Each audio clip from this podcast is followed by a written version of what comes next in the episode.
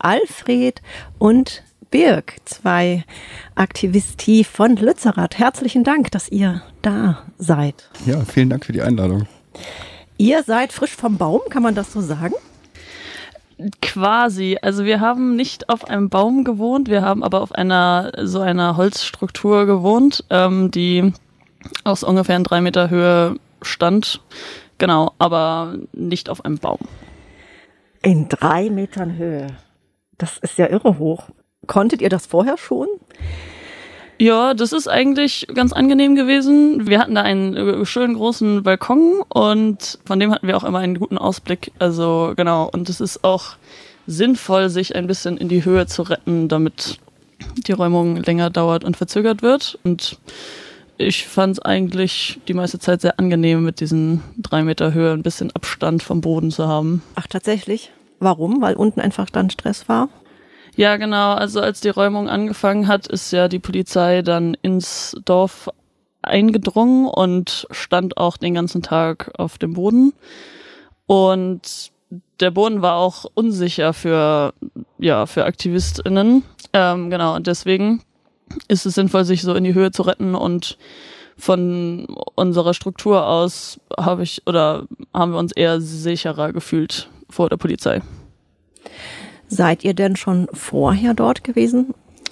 Wir sind so seit anderthalb Jahren immer mal wieder da gewesen, haben auch dort mitgebaut und irgendwie ganz viel mit erlebt und gelebt und genau jetzt waren wir so seit zweieinhalb Wochen dort vielleicht.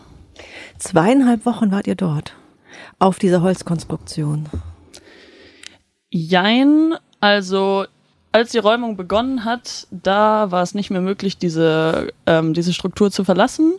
Davor war es ganz normal möglich. Da war das wie ein, wie ein normales Haus oder Zimmer und natürlich konnten Menschen da runtergehen und sich frei im Dorf bewegen. Und genau, das hat sich dann verändert, als die Polizei in das Dorf eingedrungen ist. Aber davor war es, ja, wie auch hier in Tübingen, Menschen haben ein Zimmer, ein Haus und gehen aber rein und raus, wie sie gerne möchten. Wie kann man sich denn diese Holzkonstruktion vorstellen? Also das ist alles ähm, selbst gebaut worden. Ähm, das wird so aus Baumstämmen und Brettern, aber auch ja allen möglichen gebaut. Und es ist sehr gemütlich da gewesen. Wie gesagt, es gab einen großen Balkon, wo wir fast einmal um die ganze Struktur rumgehen konnten. Es gab mehrere, also auf unserer Struktur gab es so vier, nee, fünf Räume, die verschieden groß waren, wo so eins bis drei Menschen drin gewohnt haben dann. Und die Zimmer haben alle Fenster, die haben Vorhänge, da sind Matratzen drin, also so wie Betten. Das klingt ja besser als bei mir. ja, also sehr, sehr gemütlich auch. Und habt ihr das selber gebaut oder wer hat das gebaut? Ich meine, stelle ich mir super schwierig vor, auf drei Metern Höhe was zu bauen, wo man halbwegs unfallfrei äh, leben kann. Also wir haben da mitgebaut. Ähm, wir haben das auf jeden Fall nicht hauptsächlich gebaut, aber es gibt sehr viele Menschen, die sich sehr gut damit auskennen, also vor allen Dingen durch andere Waldbesetzungen wie den Hambi oder den Danny wurden unglaublich viele ähm, Skills weitergegeben und Genau, also erstens ist es nicht so schwierig, das zu bauen, wie Menschen sich das vorstellen. Und zweitens gibt es inzwischen sehr viele Menschen, die sich damit auskennen und bereitwillig ja Lust haben, Dinge zu bauen, einem das zu zeigen. Und es gibt natürlich also so die Statik, die ist sehr wichtig, dass es gut ist und das ähm, machen auch Menschen, die das können und wissen. Aber so naja, eine Wand zu verkleiden, das kann eigentlich quasi jeder machen. Ähm, genau, das ist ja dann wichtig, dass es vielleicht schön wird oder so, aber das hält dann nicht das ganze Haus. Wie baut man denn ein Fenster ein? Das ist so ein bisschen random, aber das ist das Erste, was ich mich gefragt habe, wo ich die Fotos da gesehen habe. Das ist eigentlich relativ einfach. Also das habe ich auch gemacht. Was echt? Was Fenster selber eingebaut? Ja, also Fenster sind relativ praktisch, weil die ja, also erstens wegen Licht und so und zweitens auch, weil die relativ eine große Fläche schon abdenken von der Wand. Und das Wichtigste an dem Fenster ist einfach nur, dass es hält. So. Und dass man es fest einbaut, dass es nicht aus der Wand rauskippt. Und das ist relativ einfach. Das kann, das können Menschen einfach festschrauben. Genau, und das, das Fenster ist nicht Teil von einer tragenden Struktur da. Also genau, das ist nur Teil von der Verkleidung der Wand sozusagen. Und Fenster sind eigentlich relativ dankbar einzubauen, fand ich.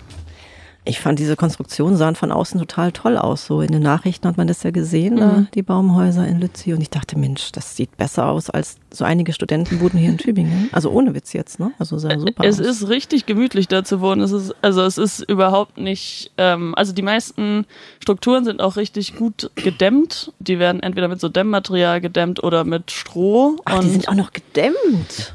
Ja, das ist ja dann auch nochmal doppelt schlimm für euch, jetzt mal abgesehen von der Kohle und von dem Dorf selbst, aber dass eure Konstruktionen jetzt kaputt sind. Ne? Ja, das ist, das ist tatsächlich sehr, sehr traurig. Das war auch sehr traurig, das mit anzusehen. Ja. Da werde ich ja schon traurig, wenn ich es nur höre. So viel Liebe da drin, oder? Ja, also in diesen, in ganz Lützerath und vor allen Dingen aber auch in diesen Strukturen, da steckt wirklich sehr viel Liebe drin. Die sind auch sehr viel angemalt und da gibt es keine Ahnung, da gibt es kleine Regale drin und irgendwie, die sind süß eingerichtet und also es, es hat richtig viel Spaß gemacht, da drin zu wohnen. So. Das sind ja richtige Zuhause, die da jetzt abgerissen Ja. werden. Habt ihr denn Fotos für unsere Homepage von dem Podcast, von den Baumhäusern, die man hochladen könnte? Aber dann können sich das die HörerInnen mal so ein bisschen angucken. Mhm. Ja, können wir gerne teilen, oder? Das wäre Ja. ja spannend. Mensch, da bin ich jetzt schon gespannt. Wie Ja. ist es denn für euch jetzt wieder unten zu sein? Ist ein ganz anderes Leben plötzlich für euch wieder, oder? Ja, ähm, also die letzte Zeit in, in Lützi war sehr stressig. Also seitdem die Polizei da war, war es eigentlich so ein latenter Dauerstress so. Und das ist jetzt nicht mehr so. Genau, also davor war es sehr, sehr schön in Lützi und auch ein Ort, wo es auch sehr viel Entspannung gab und so. Und dann mit dem Auftreten oder Auftauchen der Polizei hat sich das schon verändert. Also ist natürlich aber auch eine sehr angespannte Situation dann gewesen. Und ja, genau, deswegen ist es teilweise auch ja irgendwie angenehm, wieder sozusagen auf dem Boden zu sein. Und auf der anderen Seite finde ich es auch sehr traurig einfach. Und es ist sowas, so ein bisschen Erschöpfung, Trauer, solche Gefühle habe ich, glaube ich. Wie geht's dir, Alfred? Ja, also ich würde sagen, eigentlich ganz ähnlich. Ich bin nach der Räumung dann irgendwann mit dem Zug wieder hierher gefahren. Und ja, also ich war zuerst auch froh ein bisschen, dass dieser Stress erstmal äh, vorbei ist, weil man muss sich das auch so vorstellen, das ist irgendwie so ein bestimmtes Stresslevel hört dann auch einfach nicht mehr auf. Also ob tagsüber, ob nachts, man ist so ein bisschen unter Strom die ganze Zeit, weil man man schläft auch nicht mehr so gut, ähm, sondern nur noch so, so halb, äh, weil man die ganze Zeit damit rechnet, okay, gleich könnte es wieder losgehen und die Polizei fängt auch oft schon ganz früh an, dass man um sechs von dem, von unserem eigenen Dorfalarm geweckt wird und dann heißt es aufstehen und los. Und deswegen war ich auch erstmal froh, dass das erstmal vorbei war, aber es war auch ein komisches Gefühl, einfach dann im Zug zu sitzen und das war dann wieder so eine ganz andere Welt auf einmal. Und ja, da habe ich ein bisschen gebraucht, um einfach hier wieder anzukommen. Was bedeutet, es ging dann los, also wenn um sechs der Dorfalarm losging, wie sah das dann konkret für euch aus? Was habt ihr dann gemacht? Also es gibt drei Alarmstufen, so kleiner, mittlerer und großer Alarm. Und die Idee dahinter ist sozusagen, es gibt ein Problem, das ist akut und das muss äh, jetzt behoben werden und klein, mittel und groß richtet sich danach, wie viele Menschen dafür gebraucht werden, um dieses Problem zu lösen. Und großer Alarm bedeutet, es werden alle Menschen jetzt gebraucht. So, das bedeutet konkret, egal was man gerade macht, ähm, ob irgendwie abwaschen, schnibbeln, schlafen, äh, alle hören diese Tätigkeit jetzt auf und versuchen dieses Problem zu lösen. Genau, und in den meisten Fällen hat es bedeutet, okay, Menschen schlafen eigentlich gerade und stehen jetzt durch diesen Alarm auf, ähm, was schon mal so ein bisschen stressig ist, so in den Tag zu starten. Und dann gibt's halt ja verschiedene Arten von Problemen. Also jetzt in letzter Zeit war es halt, okay, die Polizei ist an irgendeinem Punkt und versucht entweder in das Dorf einzudringen oder versucht gerade irgendwie eine Struktur zu räumen oder so, in, so Dinge in der Art. Genau. Und ja, das ist natürlich irgendwie auch anstrengend. So jeden, also es gab schon jeden Tag diesen Alarm, der wird äh, mit Mikrofon durchgesagt und es gibt auch einen zentralen Ort, wo es so laute wie so Tröten gibt, die dann angemacht werden. Genau, und es gibt auch, also Lützi war unterteilt in so Barrios, also in so ähm, ja, unterteilt. Vielleicht so Stadtviertel könnte man sagen. Genau, in so kleine Viertel. Ähm, und in diesen Vierteln gab es auch sozusagen einen Menschen oder eine Menschengruppe, die beim Großalarm sichergestellt hat, dass alle Leute geweckt wurden aus diesem Viertel. So, dass wirklich irgendwie alle wach sind und äh, das wissen.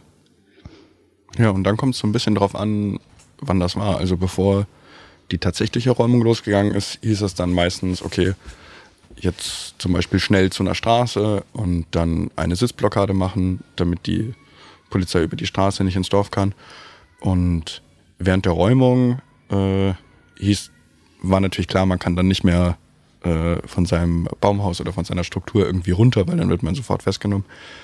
Da heißt dann so ein Alarm eher, okay, äh, breit machen, jetzt anziehen, nicht mehr schlafen und die Augen aufmachen und gucken, was um dich herum passiert. Genau. Genau, also es gibt dann also so ein bisschen dieses Räumungsbereitmachen, zum Beispiel seine Sachen einpacken, wie zum Beispiel einen Schlafsack oder es gibt auch Menschen, die sich in sogenannte Lock-ons so, so anketten. Das ist einfach schwieriger dann zu räumen und dass die irgendwie bereit sind, sozusagen sich jederzeit anzulocken und es ist einfach ja eine Dauerbereitschaft. Ähm, und dieser Großalarm wurde meistens ausgelöst, wenn die Polizei dann halt im Dorf war. Also am ersten Räumungsabend hieß es so, die Polizei räumt 24-7, was ziemlich krass ist, weil es einfach auch sehr viel gefährlicher ist, wenn es dunkel ist und es sind dann einfach auch alle Leute müde, die Aktivistinnen sind müde, die Polizistinnen sind bestimmt auch müde, es ist alles irgendwie gefährlicher und naja, man, keine Ahnung, ich kann auch, also meine Einschätzung ist halt auch die, ähm, die Motivation von diesen Aktivistinnen ist einfach auch sehr hoch. Also es wird dann niemand sagen, ah, okay, ich bin jetzt so müde, ähm, ich gehe jetzt, sondern es, der Großteil würde wahrscheinlich eher sagen, ja, okay, ich bin halt voll müde, aber ich bleib hier auf diesem Haus sitzen, weil das wichtiger ist für mich. Und das kommt dann irgendwie wieder zu Gefahren und da hätten wir uns eher gewünscht, dass irgendwie gesagt wird, ja, wir räumen in der Nacht nicht. Das wäre irgendwie ein bisschen menschlicher auch und sicherer auch gewesen vor allen Dingen. Wie habt ihr denn eure eigene Räumung erlebt? Wie war das für euch? also ähm, ehrlich gesagt, obwohl wir ja so die ganze Zeit darauf vorbereitet waren und damit gerechnet haben, kam es dann letztlich doch für mich auf jeden Fall ein bisschen überraschend.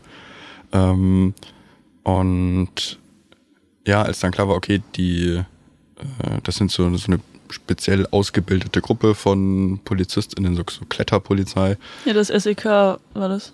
Genau, ja. Und als dann klar war, okay, die, die klettern jetzt auf, äh, auf, auf unsere Struktur, auf unser Haus drauf, ähm, haben wir uns in, ja, in unser Zimmer sozusagen begeben. Wir hatten die Rucksäcke schon fertig und äh, genau, dann habe ich meinen Rucksack umgeschnallt, vorne noch den Sanitätsrucksack, den wir hatten und dann haben wir die Tür verriegelt und ja, haben uns so ein bisschen noch so kurz mental vorbereitet, dass es gleich äh, äh, losgeht. Dann haben wir uns so auf die, auf die Matratze gesetzt, in so eine, in so eine Hocke und so ein bisschen wie so eine kleine Kugel zusammen festgehalten. Das, das macht man vor allem deswegen, äh, damit man nicht aus Versehen dann in so einem Handgemenge irgendwie einen Polizist trifft oder so, sondern hat man die Hände auf jeden Fall entweder hält man die sich gegenseitig fest oder man hält die Hände sich selber fest, dass da einfach klar ist, okay, von mir geht da geht nichts aus. Ähm, ja, und dann wurde die Tür eingetreten und dann stand auch schon der erste Polizist bei uns im Zimmer. Dann hat er gefragt, ob wir freiwillig gehen würden. Und da würde ich sagen, waren wir fast alle irritiert von der Frage. Und äh, die, die Vera, die bei uns noch dabei war, hat dann auch sofort gesagt, natürlich nicht. ja, und dann äh, ja, wurden wir erstmal nach vorne auf die Terrasse rausgezogen. Und das nächste, was ich auf jeden Fall gesehen habe, war dann ein Polizist, der mit, mit so einer Kettensäge die Wand von unserem Haus aufgesägt hat, um Platz zu machen für uns. Ja. Oh Gott. Das muss ja furchtbar gewesen sein.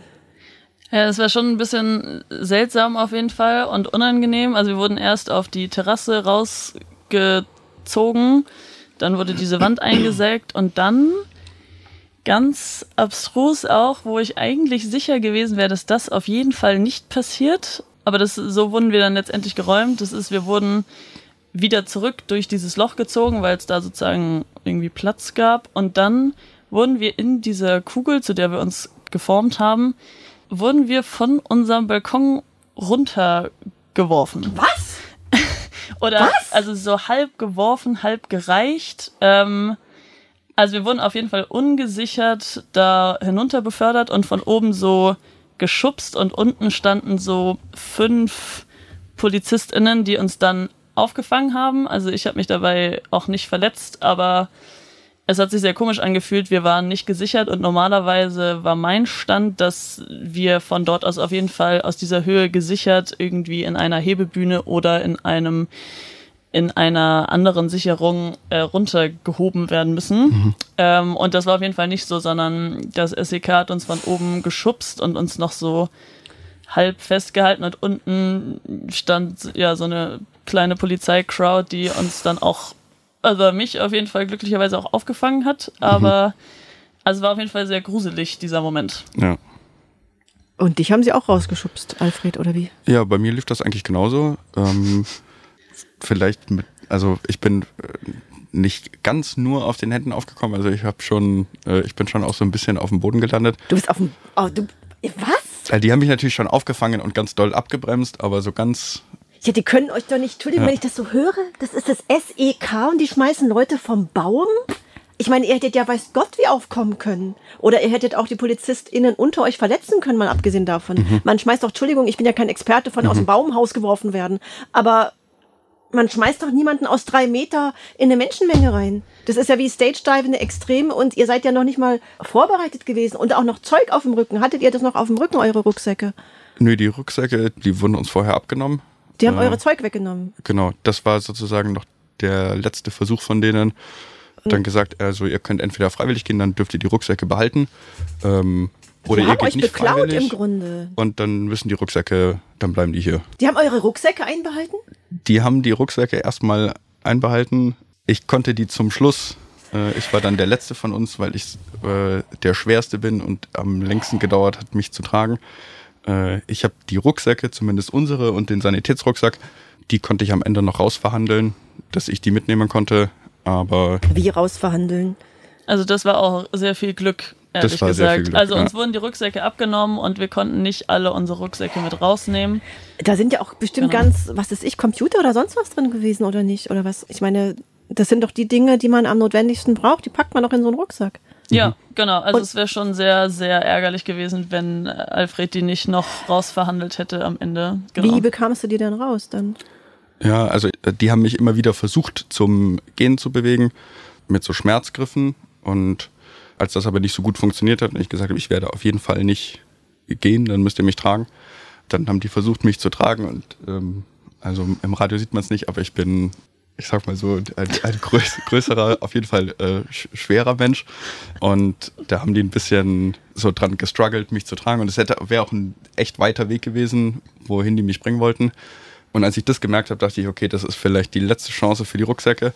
Und dann habe ich gesagt, alles klar, ich stehe auf, aber nur, wenn ich alle Rucksäcke mitnehmen kann und auch den Sanitätsrucksack mitnehmen kann. Und dann haben wir uns sozusagen so drauf geeinigt und dann habe ich alle Rucksäcke gekriegt und wurde dann mit erst drei und dann nur noch zwei Beamten abgeführt. Ich bin relativ schockiert. Ich hätte jetzt nicht gedacht, mhm. dass es das so läuft, dass die mhm. Leute vom Baum geworfen werden, in andere Polizisten rein, dass man denen das Zeug, Entschuldigung, klaut. Mhm. mhm. Und dass man es, wenn man viel Glück hat, es am Ende rausverhandeln kann und dass Schmerzgriffe angewandt werden äh, bei jemandem, der prinzipiell bereit ist zu gehen, der aber halt sein Zeug zufälligerweise mitnehmen will. Das klingt für mich äh, abstrus. Wie ging's euch in dem Moment? Ja, also wir haben uns da schon auch drauf vorbereitet und so, also es stimmt nicht so ganz, aber so die Faustregel ist so, nimm nur Dinge mit in die Räumung, die du auch da lassen kannst. Das hat bei mir auf jeden Fall nicht gestimmt. Ich habe irgendwie zum Beispiel einen sehr guten Schlafsack gehabt, den ich auch gebraucht habe. Und über den bin ich auch sehr froh, den noch zu haben. Und ansonsten bereiten wir uns auch auf diesen Moment vor, denn es kann einem diesen AktivistInnen ziemlich viel äh, vorgeworfen werden, wenn in dieser Räumungssituation wir uns falsch bewegen oder falsche Dinge sagen oder so. Das kann juristischen Unterschied machen. Deswegen ist es gut, sich darauf vorzubereiten und ich bin dann eher wie in so einem ja, in so einem Modus, wo ich wenig sage und mich wenig bewege, eher sehr passiv bin und ja, das so miterlebe. Keine Ahnung, ich wurde auch den ganzen Weg mit Schwertgriffen abgeführt, obwohl äh, ich gegangen bin. Kann ich kurz fragen, was genau heißt da Schmerzgriffe? Wie kann man sich das vorstellen? Ähm, also so dieser klassische Armverdreh-Schmerzgriff und da tut das am Handgelenk ziemlich doll weh oder bei mir auf jeden Fall. Ähm, und ich habe, also der Weg waren vielleicht so 500 Meter oder ein bisschen mehr. Und ich habe der Polizistin zu mir auch gesagt, äh, neben mir auch gesagt, ja, es tut ziemlich doll weh, können Sie damit aufhören? Ich, ich gehe, ich komme mit, so, ich gehe mit. Und sie hat es aber ja nicht unterlassen. Und ich weiß nicht, da ist vielleicht auch ziemlich viel Frust oder schlechte Laune mit dabei. Ich weiß es letztendlich auch nicht, aber der andere Polizist hat auch, je dichter wir dann diesem Punkt kam, wo die uns dann freigelassen haben, so jeden Schritt mehr meine Hand verdreht und am Ende nochmal so richtig doll zugedrückt, einfach so. Also und ich habe ich hab in dieser Zeit gar nichts gemacht. Ich bin einfach still mitgegangen und dachte mir so, ja, warum muss das jetzt sein? So, ich habe euch persönlich nichts getan und das ist jetzt euer Job, mich hier raus zu begleiten und wieso müsst ihr da eure Macht so jetzt weiter ausnutzen?